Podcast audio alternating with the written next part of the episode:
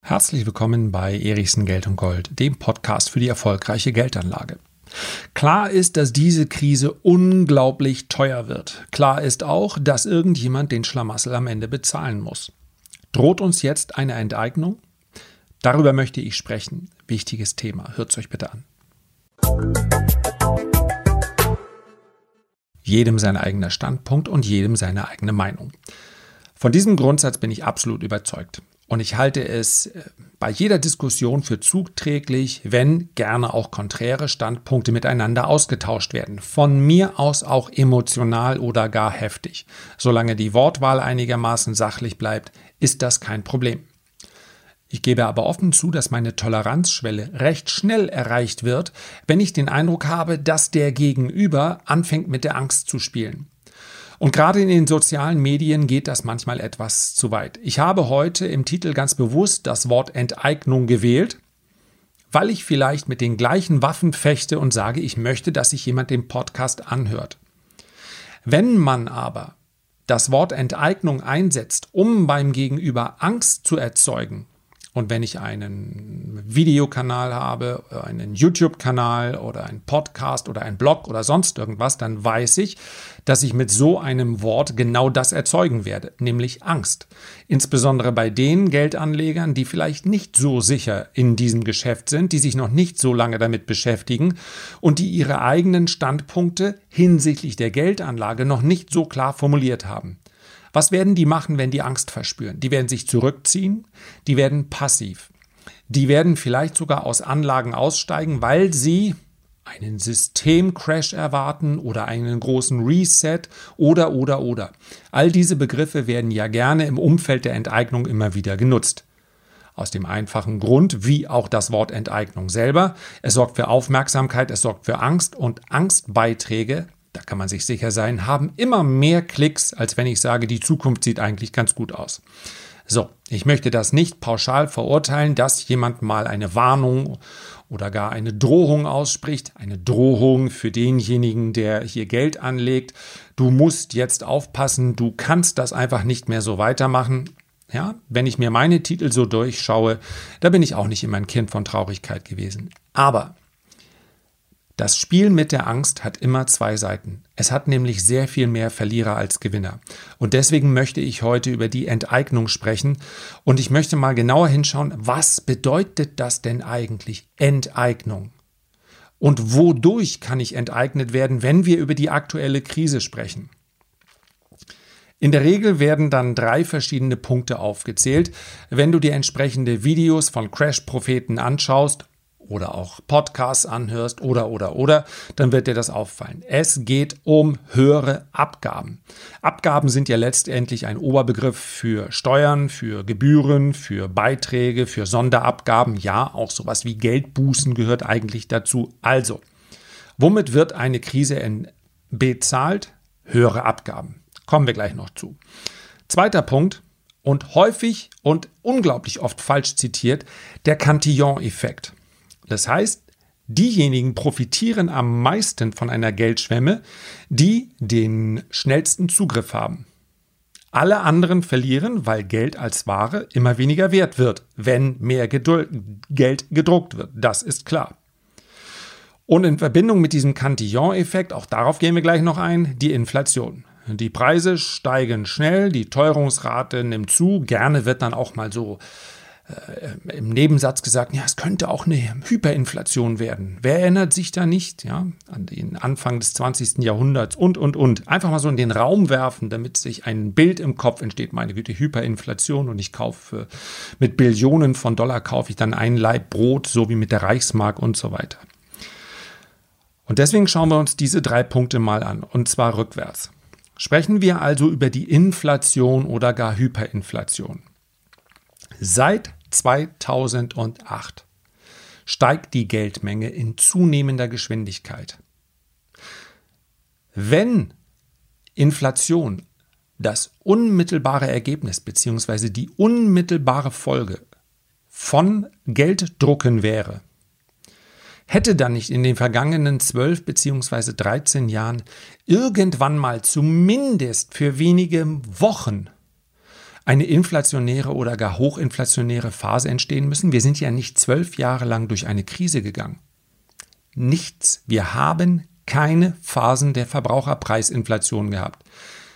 Quartal für Quartal stellen sich Notenbanker hin und sagen, wir wollen mehr Inflation, zumindest mal unsere Zielrate bei 2%.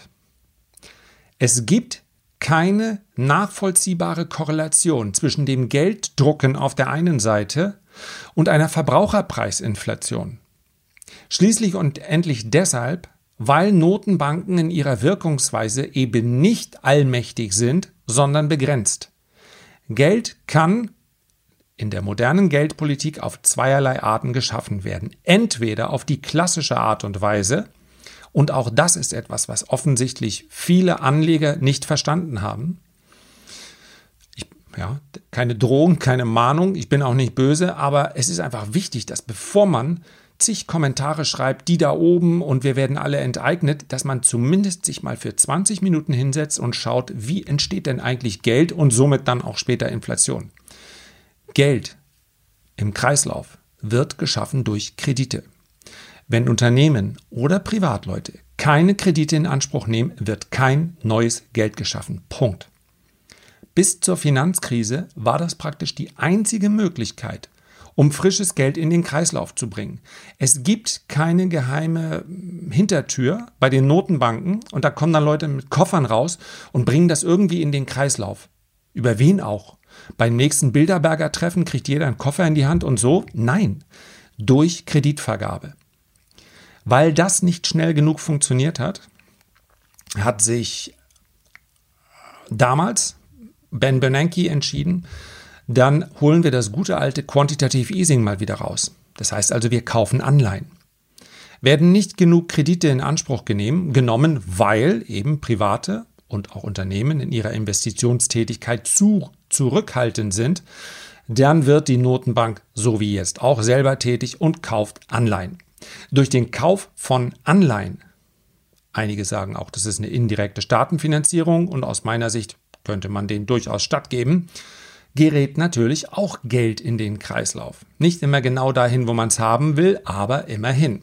Punkt genauer können wir es momentan nicht. Das sind die beiden Arten, wie Inflation entstehen könnte, wenn denn der Geldfluss zunehmen sollte. Beides können wir momentan noch nicht beobachten. Jetzt, gerade mitten in der Krise, wo so viel geschlossen ist, wundert es auch nicht, dass die Inflation nicht steigt. Jetzt, die Inflation im Januar ist nur deshalb gestiegen, weil die Mehrwertsteuer wieder von 16 auf 19 Prozent gestiegen ist, also quasi eine staatlich verordnete Preiserhöhung. Und dieser Effekt, den sehen wir jetzt im Januar. Ansonsten kaum Inflation. Die Angst ist natürlich, dass sich das in den nächsten Monaten ändert. Und ich möchte auch über einen Punkt gar nicht hinwegsehen. Wir sprechen hier ja nur von der Verbraucherpreisinflation. Dort, wo das Geld wirklich hingegangen ist, dort, wo wirklich die Profiteure sitzen, sind die Sachwerte, sind Immobilien, ist der Aktienmarkt, ist der Anleihemarkt, ist momentan, wenn auch noch absolut betrachtet in viel kleinerem Umfang, ist Bitcoin, sind die Edelmetalle. Hier sind die Preise teilweise zweistellig pro Jahr gestiegen. Das heißt, wir wissen genau, wo das Geld, welches gedruckt wird, derzeit hinfließt. In die Assetklassen. Aber jetzt kommt das Problem und deswegen wird dieser Effekt, dieser Punkt Inflation auch nicht so lange besprochen, wenn es um die große Enteignung geht. Da könnten wir ja mitmachen. Und du wirst vielleicht mitmachen. Und viele andere machen auch mit. Denn von steigenden Sachwerten, Sachwertpreisen, kann ja jeder profitieren. Jeder kann eine Aktie kaufen oder eine Immobilie kaufen. Oder, oder, oder. Und jetzt kommt natürlich der korrekte Einwand. Jeder? Nee. Nicht jeder, nur derjenige, der über ein Einkommen verfügt, welches so hoch ist, dass nach Abzug der Lebenshaltungskosten noch etwas übrig bleibt. Und das stimmt absolut. Das ist nämlich das wahre Problem. Und indem ich über Enteignung spreche, in Videos über die Geldanlage, verkenne ich natürlich, dass diejenigen, die sich mit der Geldanlage gar nicht beschäftigen müssen, weil sie nichts haben, um anzulegen, die gucken sich die Videos gar nicht an. Zu Recht nicht. Warum sollte ich mich mit Uhren beschäftigen, wenn ich mir keine Uhr kaufen kann? Warum sollte ich mich mit Aktien beschäftigen, wenn absolut nichts da ist, um eine Aktie zu kaufen, wenn ich mal gerade so meine Miete bezahlen kann? Und genau das ist das Problem, um das wir uns meines Erachtens kümmern müssen. Denn das ist die Entwicklung, die uns wirklich Sorgen machen sollte. Nicht, dass wir alle enteignet werden. Dass die Schere wirklich immer weiter aufgeht. Dabei werden die Armen nicht immer ärmer, aber die Reichen werden immer schneller reich die Reichen in Anführungszeichen, und das beginnt schon sehr viel, sehr viele Stufen unterhalb dessen, was sich der ein oder andere als reich vorstellt. Reich ist letztendlich jeder der, der am Ende noch was übrig hat, was er sparen kann. So kann man nämlich langfristig ein Vermögen aufbauen. Und irgendwann ist dann der Punkt erreicht für jeden individuell, wo er sagt, okay, jetzt fühle ich mich ziemlich reich, wohlhabend, wie auch immer. Darauf kommt es nicht an. Wir werden aber immer einen Teil derer haben, die das alles nicht können. Und genau um die, das ist für mich sozialer Umgang, genau um die müssen wir uns kümmern. Und deswegen finde ich es auch furchtbar, wenn in der Politik man den Eindruck hat, es geht nur noch um das eigene Klientel. Die einen sagen Vermögenssteuern und alle anderen sagen, oh nein, sowas darf es auf gar keinen Fall geben. Ja, warum denn nicht? Ich beschäftige mich mit Geldanlage. Vielleicht würde mir der ein oder andere sogar sagen, ich beschäftige mich mit Kapitalismus und ich profitiere auch noch davon. Und trotzdem sage ich eine Vermögenssteuer. Ja, selbstverständlich, solange wir nichts haben, wie wir das besser steuern können. Warum denn nicht? Nur eine Vermögenssteuer beginnt selbstredend nicht bei 100.000 Euro, auch nicht bei 150 oder 200.000 Euro. Wer als Selbstständiger das zurückgelegt hat, der ist nun wahrlich nicht reich. Selbst bei 500.000 Euro beginnt für mich nicht Reichtum. Wenn ich als Selbstständiger es geschafft habe, mich im Laufe meines Berufslebens so reinzuhängen, dass ich am Ende 500.000 zurückgelegt habe, dann bin ich nicht reich. Dann muss ich von diesen 500.000 hoffentlich eine sehr lange Phase der Rente oder ja, nennen wir es dann mal das Rentendasein be bestreiten, dann bin ich nicht reich. Nur diejenigen, die über die Grenze von 5 oder gar 10 Millionen, ja, das muss am Ende ein Politiker ausgestalten, müssten sie, darüber kommen, die werden trotz eines sehr hohen Lebensstandards dann immer noch in der Lage sein, abzugeben. Ich möchte ja nicht die Vermögen halbieren. Aber wenn man bei diesen großen Vermögen über 1, 2, 3, 4 Prozent spricht, dann ändert sich für diese Menschen gar nichts, während sehr, sehr viel Geld zusammen würde, zusammenkommen würde, mit denen man, mit denen man die Menschen unterstützen könnte, die letztendlich Verlierer dieses Systems sind. Und was für mich auch dazu gehört, wenn wir über ein soziales Miteinander sprechen, ist, dass wir nicht nachfragen, warum ist er denn Verlierer? Hätte der denn früher arbeiten gehen können? Hätte der denn verhindern können, dass er krank werden, dass er krank geworden ist? Hätte der verhindern können, dass er nun mit seiner Familie bricht? Eine Scheidung, eine was auch immer, das steht uns nicht zu, zu beurteilen, warum der ein oder andere Lebensweg nicht so gelaufen ist, wie man sich das vielleicht früher geplant hat. Unsere Aufgabe ist da zu helfen und deswegen hier über eine Umverteilung zu sprechen, halte ich für absolut richtig. Das ist keine linke Diskussion. Ja, links wird es dann, wenn wir über links unangenehm, ja, wird es dann, wenn wir über Beträge sprechen, die mit Reichtum rein gar nichts zu tun haben. Aber wir können doch nicht die Augen verschließen und sagen, na, es ist halt so. Einige sind halt Verlierer und andere sind Gewinner. Das ist für mich unsozial. Und ihr merkt schon dadurch, dass ich mich länger hier mit diesem Thema beschäftige und das ein oder andere Mal auch verhasple, dass aus meiner Sicht gerade dieser Bereich viel zu wenig besprochen wird. Wir versuchen immer mit dem, mit der großen Generallösung, alles zu lösen. Wir versuchen immer, die da oben sind diejenigen, die uns da unten enteignen wollen. Das ist das verkehrte Bild, wenn man Dinge wirklich lösen will. Das ist nicht das verkehrte Bild, wenn man möglichst viele Aufrufe haben möchte. Also, Inflation oder auch Asset Price Inflation, also die Inflation der Sachwerte, wenn man die nicht möchte, wenn man möchte, dass man hier nicht zu den Verlierern gehört, ja, dann bitte einfach in Sachwerte investieren. Das kann doch jeder machen. Dass die Enteigner meinen, es sollte dann nur Gold und Silber sein, ja, dann lass sie doch bitte. Dann haben sie eben eine unterdurchschnittliche Rendite. Jedem das seine. Selbst mit Gold und Silber wird man aber zumindest die Inflation, die Verbraucherpreisinflation ausgleichen. Die Asset Price Inflation hat man damit nicht ausgeglichen. Also hier ist Diversifikation auch sinnvoll. Genau das, was einem der gesunde Menschenverstand sagt. Ich habe Immobilien, Die eigengenutzte Immobilie würde ich in dem Fall mal dazu zählen, auch wenn es keine Anlage ist. Ich habe Aktien, ich habe Gold, Silber, ich habe, ich habe Bitcoin, Kryptowährungen, wenn ich mit den Schwankungen leben kann. So, da ist kein besonders großes Geheimnis dahinter, hier nicht zu den Verlierern gehören. Das ist die einfache Aufgabe, sich mit der Geldanlage beschäftigen. Und dann noch der Cantillon-Effekt, ja, da wäre es dann fast noch schlimmer, wird immer wieder verwendet mit dem Dogma, die Reichen werden immer reicher, die Armen werden immer ärmer. Der, der Cantillon-Effekt beschreibt den Effekt, dass neu gedrucktes Geld immer denjenigen am schnellsten zufließt, die den meisten Zugriff darauf haben. Deswegen gelten als klassische Profiteure dieses Effektes Banken. Jetzt schaut euch bitte die Kurse der Banken an. Hier können wir doch klar erkennen, dass das nicht das Problem unserer Zeit ist. Tatsächlich spielt aber der Cantillon-Effekt aus meiner Sicht auch für den Anleger, der nicht unbedingt an das Enteignungsszenario glaubt oder sich damit vorwiegend beschäftigt, dennoch eine wichtige Rolle. Denn ich glaube, dass die Geschwindigkeit der Geldentwertung sowohl im Bereich der Sachwerte als auch im Bereich der Preise, der Verbraucherpreise, also der Teuerungsrate, dass die zunehmen könnte. Das ist immer eine Spekulation. Inflation ist wahrscheinlich das, was am schwersten vorherzusagen ist, immer immer wenn ich mich mit der Geldanlage, mit dem Finanzsystem beschäftige, ist, gelingt kaum jemandem genau vorherzusagen, wann das passiert.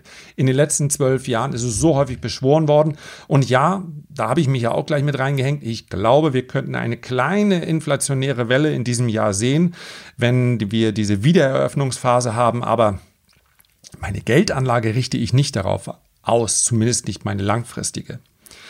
Was ich aber denke, ist tatsächlich, dass es zunehmen könnte. Beides. Nochmal die Geschwindigkeit der Inflation, also der Geldentwertung.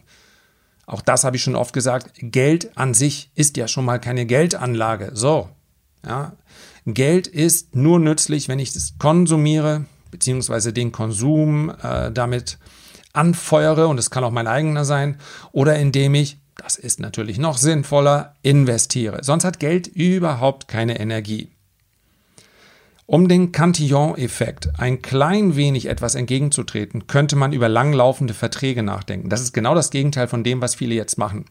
Alles immer möglichst kurz gebunden sein, damit ich da wieder rauskomme. Ja, aber bei langlaufenden Verträgen, wo ich dann langlaufend auch mir den Preis sichere, ist das durchaus sinnvoll. Das ist wahrscheinlich der Grund, Warum beispielsweise, und die Aktion läuft gar nicht, deswegen kann ich das jetzt hier an dieser Stelle sagen, es ist keine Werbung, du weißt, ich mache keine Werbung und wenn, dann erzähle ich es dir.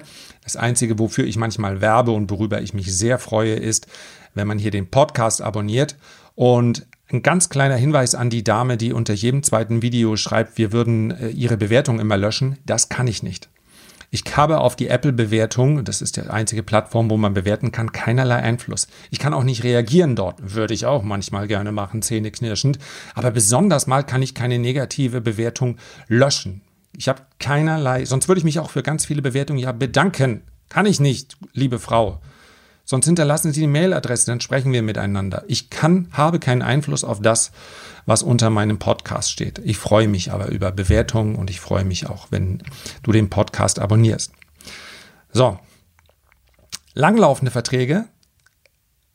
Wo war ich bei den Renditespezialisten? Gerade noch den Faden wiedergefunden. Genau, wir haben eine Dreijahresaktion gemacht. Einfach mal, weil wir ein paar Anfragen hatten, die gesagt haben, warum nicht?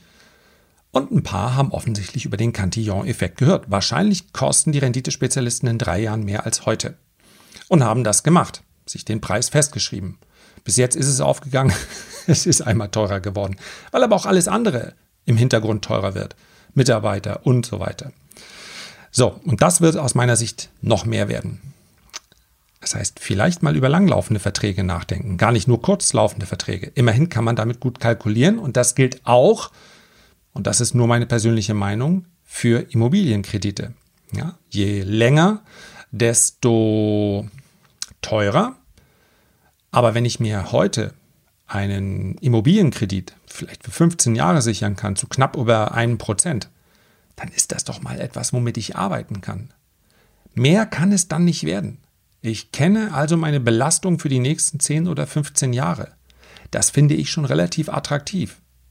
Ja, ich erinnere nur daran, dass ich, als ich meine erste, meinen ersten Immobilienkredit in Anspruch genommen habe, habe ich noch 5,5 Prozent bezahlt. Das geht auch. Dann kostet sowas locker zwei, dreimal so viel.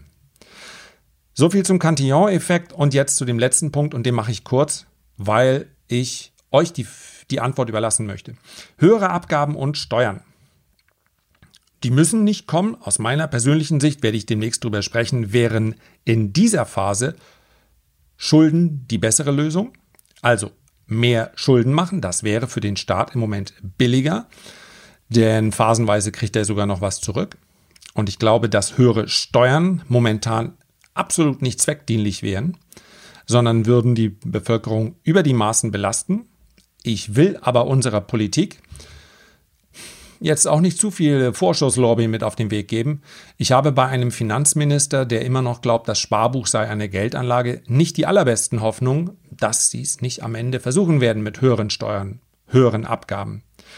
Aber grundsätzlich mal möchte ich die Frage stellen, ob man sich wirklich hinstellen darf und sagen, das ist eine Enteignung. Sind Steuern Enteignung? Tausende von Steuerseminaren, zahle keine Steuern und so weiter. Die Steuern, die du nicht zahlst, weil du ein Steuerseminar teilgenommen hast, meine Güte, wenn es legal ist, mach es halt.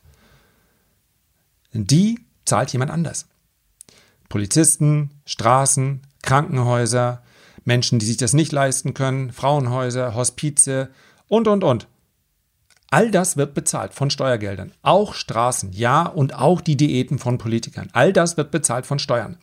Wenn ich also sage, ich will möglichst keine Steuern bezahlen, dann sage ich, ihr alle anderen, ihr solltet aber möglichst Steuern bezahlen, weil schließlich muss der Laden ja irgendwie laufen. Deswegen finde ich mal, und ich weiß, das gibt wahrscheinlich, wäre es ein Video wäre, gäbe es wahrscheinlich auch Daumen nach unten. Es hat doch auch etwas Soziales, Steuern zu bezahlen. Dass ich mit der Verwendung der Steuern nicht immer zufrieden bin und auch das laut sagen darf, völlig in Ordnung. Aber grundsätzlich mal ist eine Steuer und eine Abgabe doch keine Enteignung. Meine Güte die werden ja nicht nur nutzlos verschleudert. Nochmal, es in einer Demokratie ist das manchmal auch ein sehr zäher und nerviger Prozess zu sagen, die machen es verkehrt, ich wähle jemand anderen und möchte damit durchsetzen, dass es andere Leute anders machen. Ja, und ich weiß, das ist zäh und manchmal wäre es mir auch lieber, wenn die Parteien eine klarere Kontur hätten. Ach, das wäre mir praktisch jeden Tag lieber.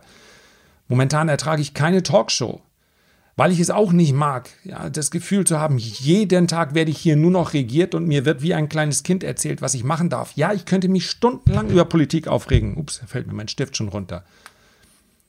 Aber es ändert doch nichts daran, dass Steuern an sich nichts Asoziales sind.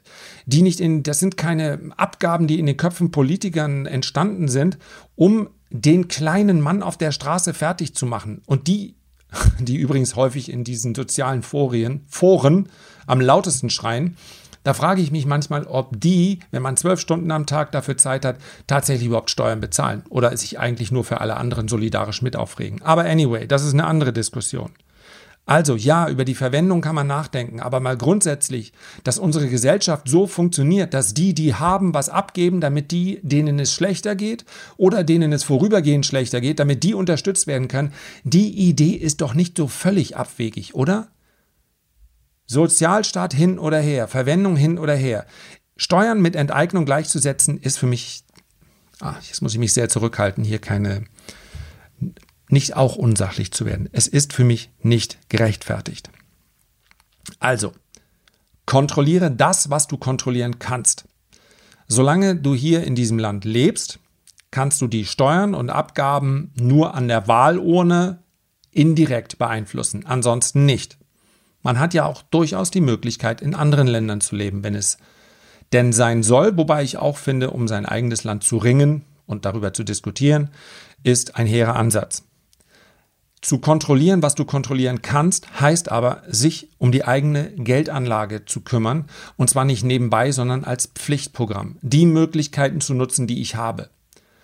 Und seien wir mal ganz ehrlich am Schluss, wer eben in den letzten fünf, zehn oder 15 Jahren nicht gesagt hat, oh, alles in Gold und Silber, denn wir werden alle enteignet, sondern wer gesagt hat, ich streue mein Vermögen auf Sachwerte, der steht heute auf der Sonnenseite der hat durch die Zuwächse im Sachwertbereich mehr gewonnen, als ihn möglicherweise Steuererhöhungen, die wir zuletzt ja gar nicht gesehen haben, die aber durchaus kommen können, gekostet haben. Und das sollte man ehrlich so aussprechen.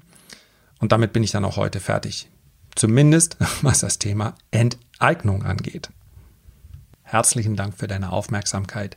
Ich freue mich, wenn du auch beim nächsten Mal wieder mit dabei bist und wünsche dir bis dahin eine gute und gesunde Zeit. Dein Lars. Thank you.